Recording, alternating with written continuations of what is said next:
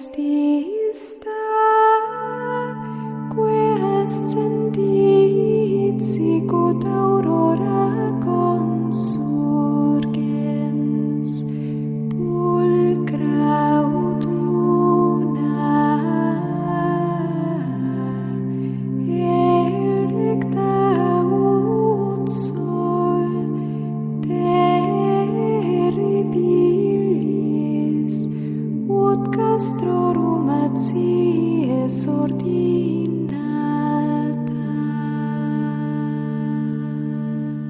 Comienza Sor Ángela María, Madre y Maestra, dirigido por el Padre Sebastián Moreno.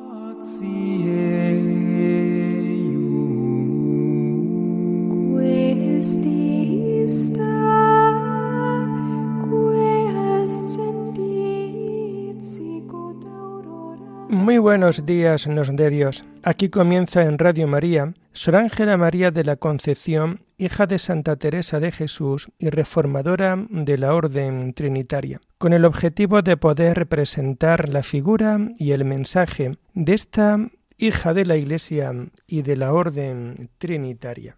Seguimos dentro de este apartado que podemos llamar un bonito diálogo. En Sor Ángela María de la Concepción también crecían sus exigencias espirituales y el diálogo con el Padre Dios. Un día le comunica a su confesor lo difícil que le es escribir lo que le pasa, pero también sabe que sus escritos los dirige Dios, y nos cuentan cómo comenzada la oración experimentó un intenso deseo de amar a Dios con todo su corazón y con toda su alma. Experimentó los beneficios que ella había recibido de él y lo poco que le había correspondido. Y así nos dice ella en uno de sus escritos, Señor, ¿qué os importaba yo para que tanto me hubierais sufrido? ¿Por qué, Señor, no me quitaste la vida luego que visteis que tan mal pagaba? ¿O por qué antes de que llegara a ofenderos no me arrojasteis al infierno? ¿Qué más quisiera eso que haber llegado a daros el menor disgusto?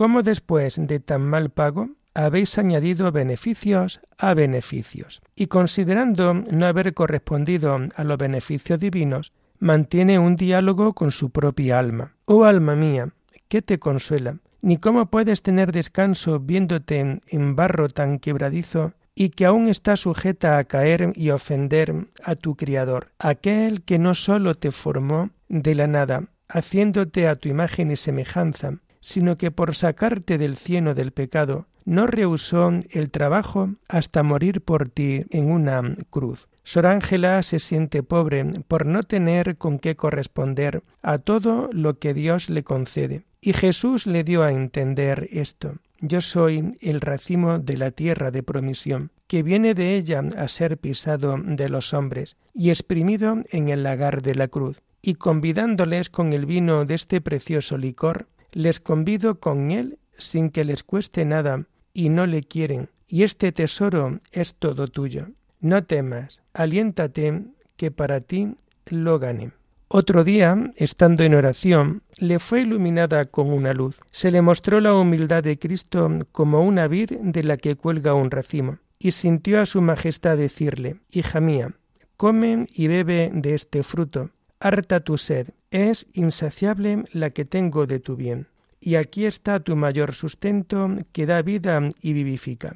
Todo es tuyo, come y bebe. Y tras lo cual ella se queda deshaciéndose en lágrimas, y en esto le dice adiós. Oh Señor, que lo sepa agradecer y ser fiel correspondiente a tanta multitud de beneficios. No me dejes de, no me dejes ni de mí apartes tu mano, teniéndome siempre con la de tu infinita misericordia con entera confianza que sólo tengo en ti solo. En una ocasión Dios la previno de que ese día no comulgaría, y así fue ya que el confesor le prohibió que se acercase a comulgar. Esto era para ella una verdadera mortificación, pues se veía privada del sumo bien, a lo que Sor Ángela manifestó Dios mío, pues ¿cómo siendo todopoderoso permitís que se vean privadas las almas de tal bien, y más cuando veis que os desean?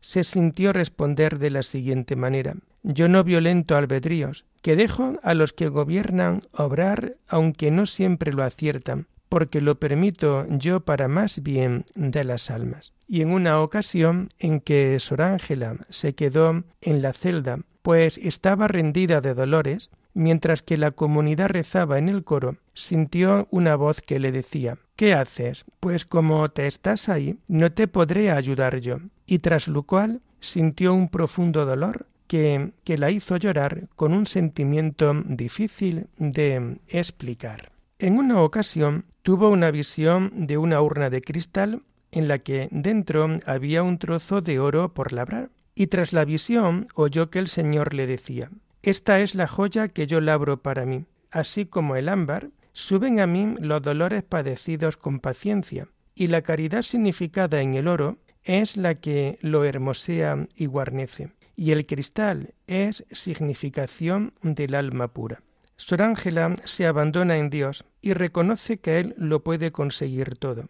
Y también reconoce que en su alma hay mucho que mejorar, pero la consuela que el soberano la tenga en sus manos. Con mucha frecuencia, Sor Ángela era presa de muchos dolores. El sufrimiento que le ocasionaba lo ofrecía a Dios. Un día oyó lo que el Señor le decía. Mira lo que yo padecí en la cruz y padeció mi madre, hija mía. No se sabe ni se puede saber lo mucho que padecí en esta vida, que no cabe en la capacidad de las criaturas. Y por eso ni mi madre las tuviera si no fuera asistida de la gracia divina en tan supremo grado. Así Sor Ángela entendía lo que Dios sufrió por las almas de todos. Y como Dios llevó su cruz y ella la suya, dice, Oh vida y vida de mi alma, qué ingratitud de las mías, pues tú pierdes la tuya por dármela, y yo busco mis alivios, aunque sean contrarios, para conservar la que a costa de tu preciosa sangre me ganaste, que es la eterna. Ea, Señor, no atendáis a mis maldades, sí a mi pequeñez para doleros de mí, que soy criatura miserable. Acabad en mí la obra que con tanto trabajo comenzasteis. A ella le preocupa mucho que el demonio la engañase, sobre todo en sus visiones intelectuales. En una ocasión se acercó a comulgar y teniendo la sagrada forma en la boca, le dijo a Dios Señor, Señor, estoy pronta a obedecerte, pero no permitas que sea engañada por el demonio. Y tras ello, ella sintió en el alma la presencia de Dios, quien le comunicó Aquí nunca entra el demonio. Yo soy tu Señor tú mi sierva. Asegúrate con esto de que yo soy yo, quien te ha dicho todo lo que has sentido. No temas, yo seré contigo, y hasta ahora no he dejado perecer a mis siervos en las peleas y persecuciones. Hazte fuerte, que te quiero muy constante. Virgen Madre de Cristo, baluarte de vírgenes y de todo el que en ti se refugia el divino Hacedor te dispuso al tomar de ti carne en tu seno y enseña que todos cantemos en tu honor, oh inviolada. Salve columna de sacra pureza Salve umbral de la vida perfecta. Salve tú inicias la nueva progenie. Salve dispensas bondades divinas. Salve de nuevo engendraste al nacido en deshonra. Salve talento infundiste al hombre insensato. Salve anulaste a Satán, seductor de las almas.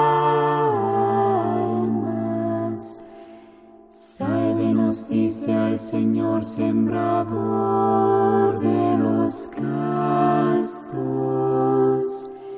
Salve regazo de nupcias divinas, salve unión de los fieles con Cristo.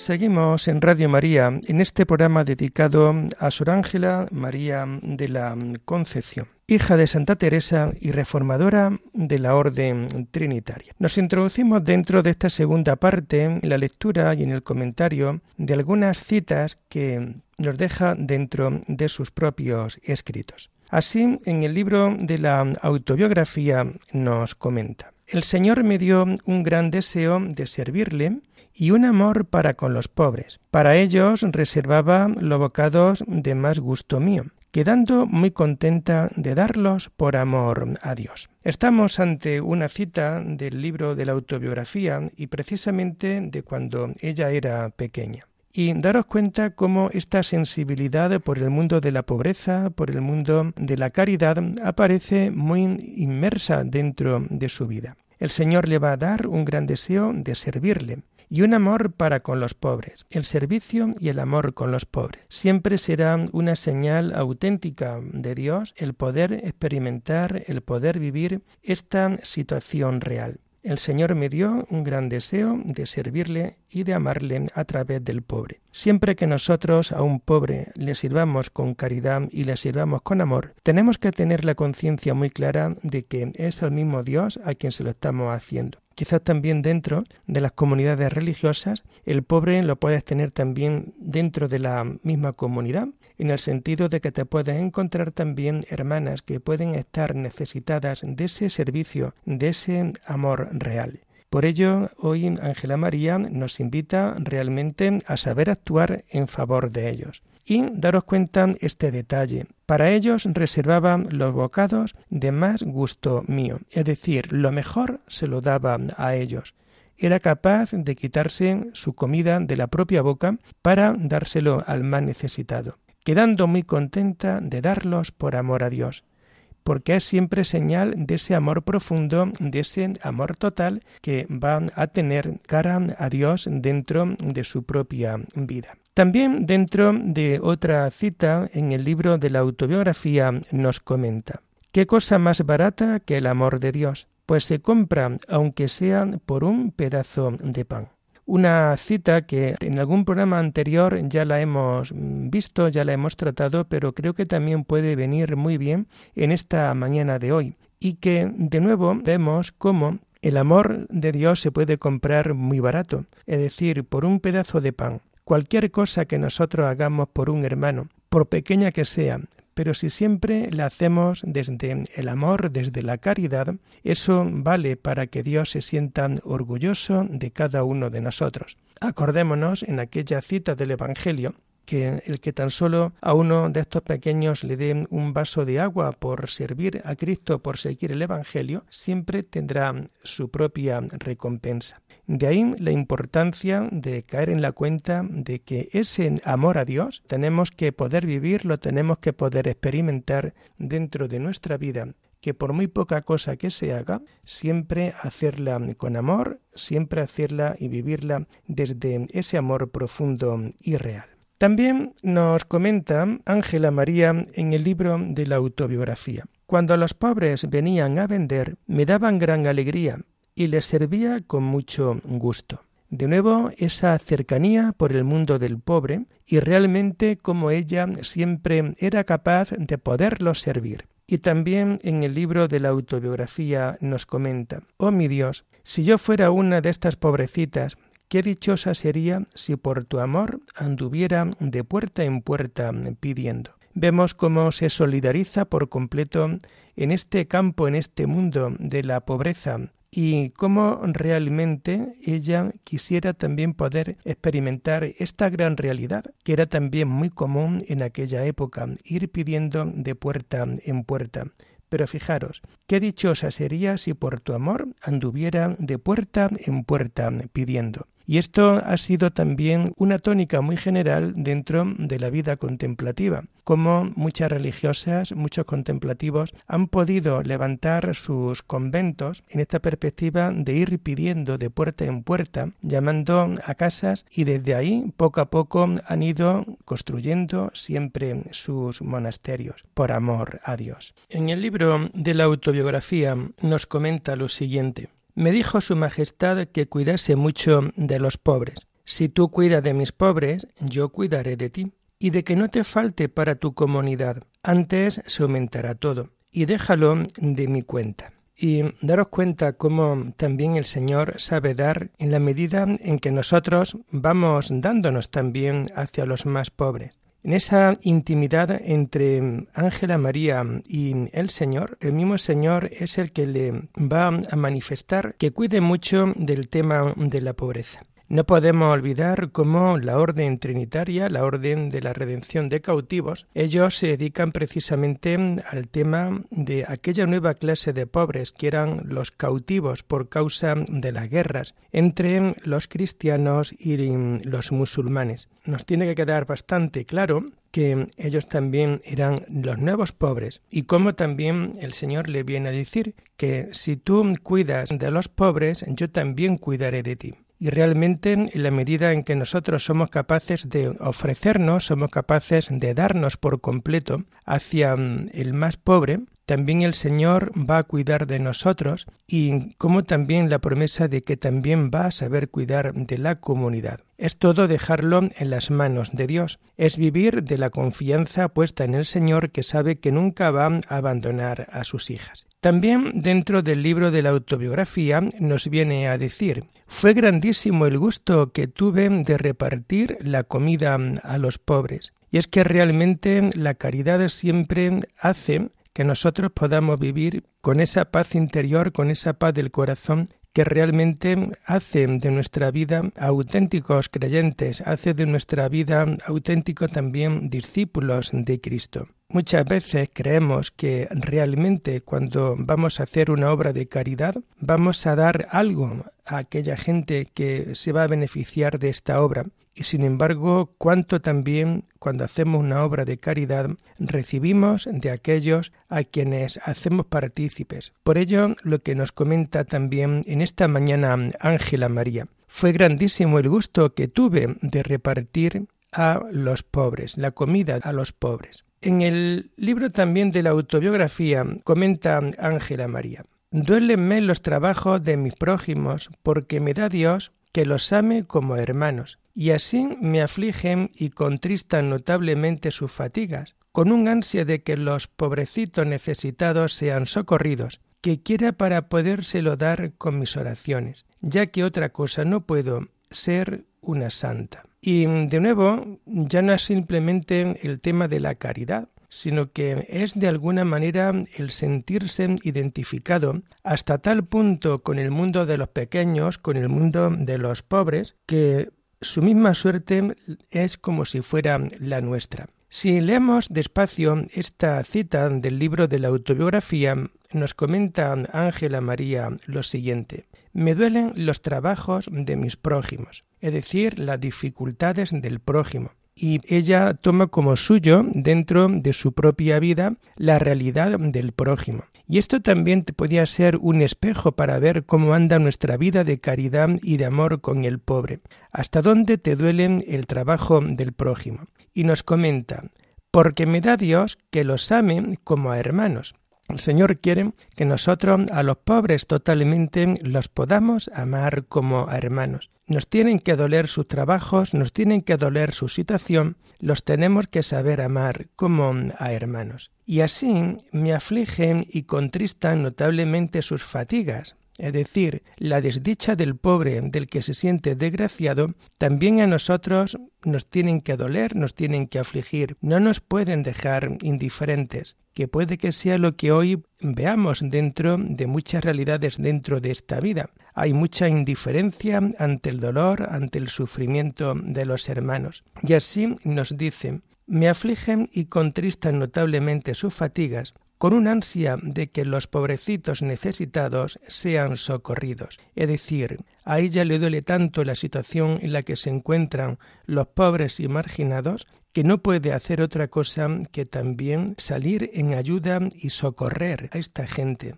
Realmente poderlos socorrer. Que quisiera para podérselo dar con mis oraciones, ya que otra cosa no puedo. Ella también toma conciencia de que a pesar de este feeling y de esta situación de tan íntima unión con el pobre, ella también es consciente de, que porque vive dentro de una vida contemplativa, de que vive dentro de una vida de clausura, quizás no pueda darle o entregarse tal y como quisiera. Pero por lo menos siempre pedir a Dios tener en la oración muy presente a este tipo de personas que tanto necesitan de la oración, que tanto necesitan de nosotros. Es una gracia, creo, que también nosotros podemos y debemos de pedir dentro de nuestra vida. El tener siempre esa delicadeza fina de estar al lado, de vivir junto al pobre, junto al necesitado, de poder hacer junto a ellos todo el bien que es necesario dentro de su vida.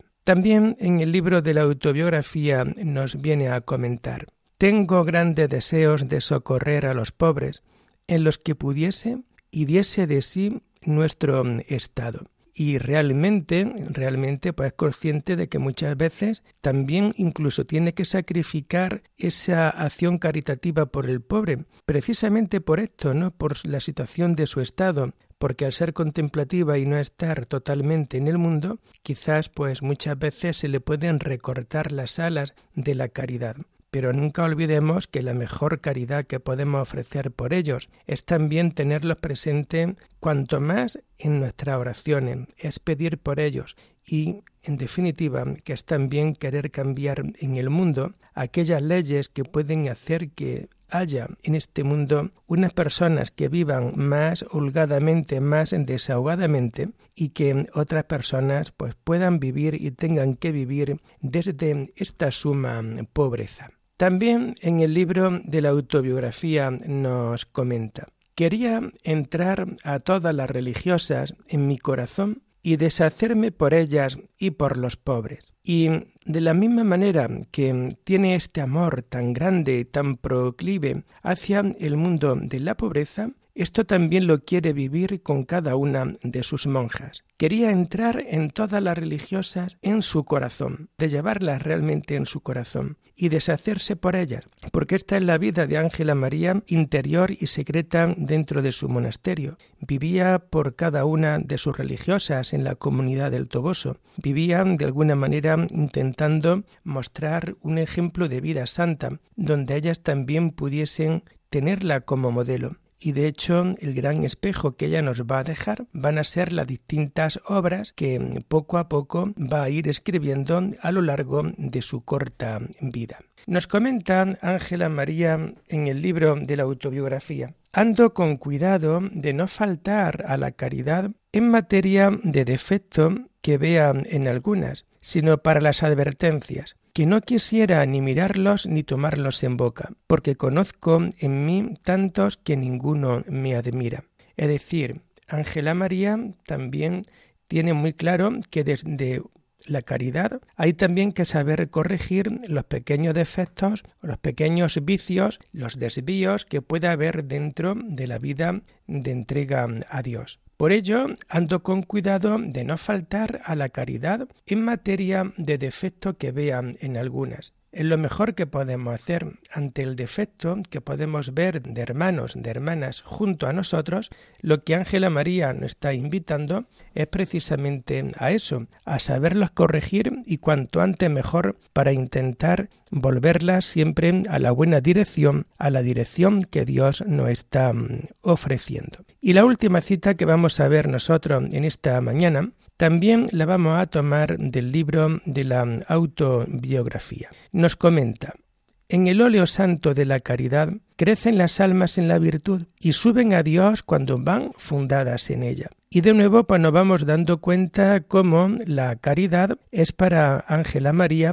como ese óleo santo que hace posible que nuestra vida vaya creciendo siempre en la virtud. Un alma que de verdad vive y practica la caridad es un alma que de verdad va a ir creciendo en la virtud. La virtud es siempre lo contrario y lo mejor que tenemos, es lo contrario a los vicios, es lo mejor que tenemos dentro de nuestra vida. De lo que se trata dentro de la vida religiosa es poder vivir siempre en la virtud, en esa virtud que totalmente agrada a Dios. Y así cuando vivimos en la virtud suben a Dios cuando van fundadas en ella. Es decir, la virtud hace que nosotros podamos tener cara a cara la fuerza, la presencia de Dios dentro de nuestra propia vida. Pues queridos hermanos, creo que podemos tener bastante claro dentro del programa de hoy cómo el tema de la pobreza es siempre motivo de gozo, es siempre motivo de esperanza dentro de la vida trinitaria, pero también puede ser siempre motivo de santidad, motivo de virtud para vivir dentro de tu propia vida. Tengamos siempre el amor por los pobres y en la medida de lo posible que nuestra caridad pueda ser una caridad auténtica y que pueda tener siempre ese sentido también de redención para que ellos también puedan ver a través de nuestras obras el amor de Dios dentro de sus propias vidas. Y lo dejamos aquí por hoy invitándoles ya a seguir este programa el lunes de la semana próxima, si Dios lo quiere. Alabada sea la Santísima Trinidad, sea por siempre bendita y alabada.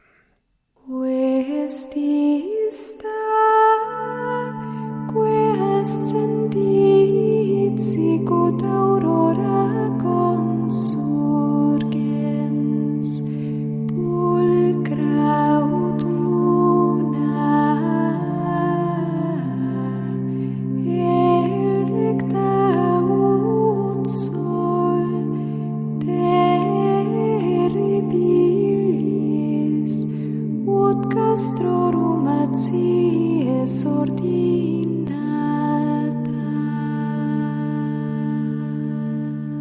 escuchado en Radio María Sor Ángela María, Madre y Maestra, con el Padre Sebastián Moreno.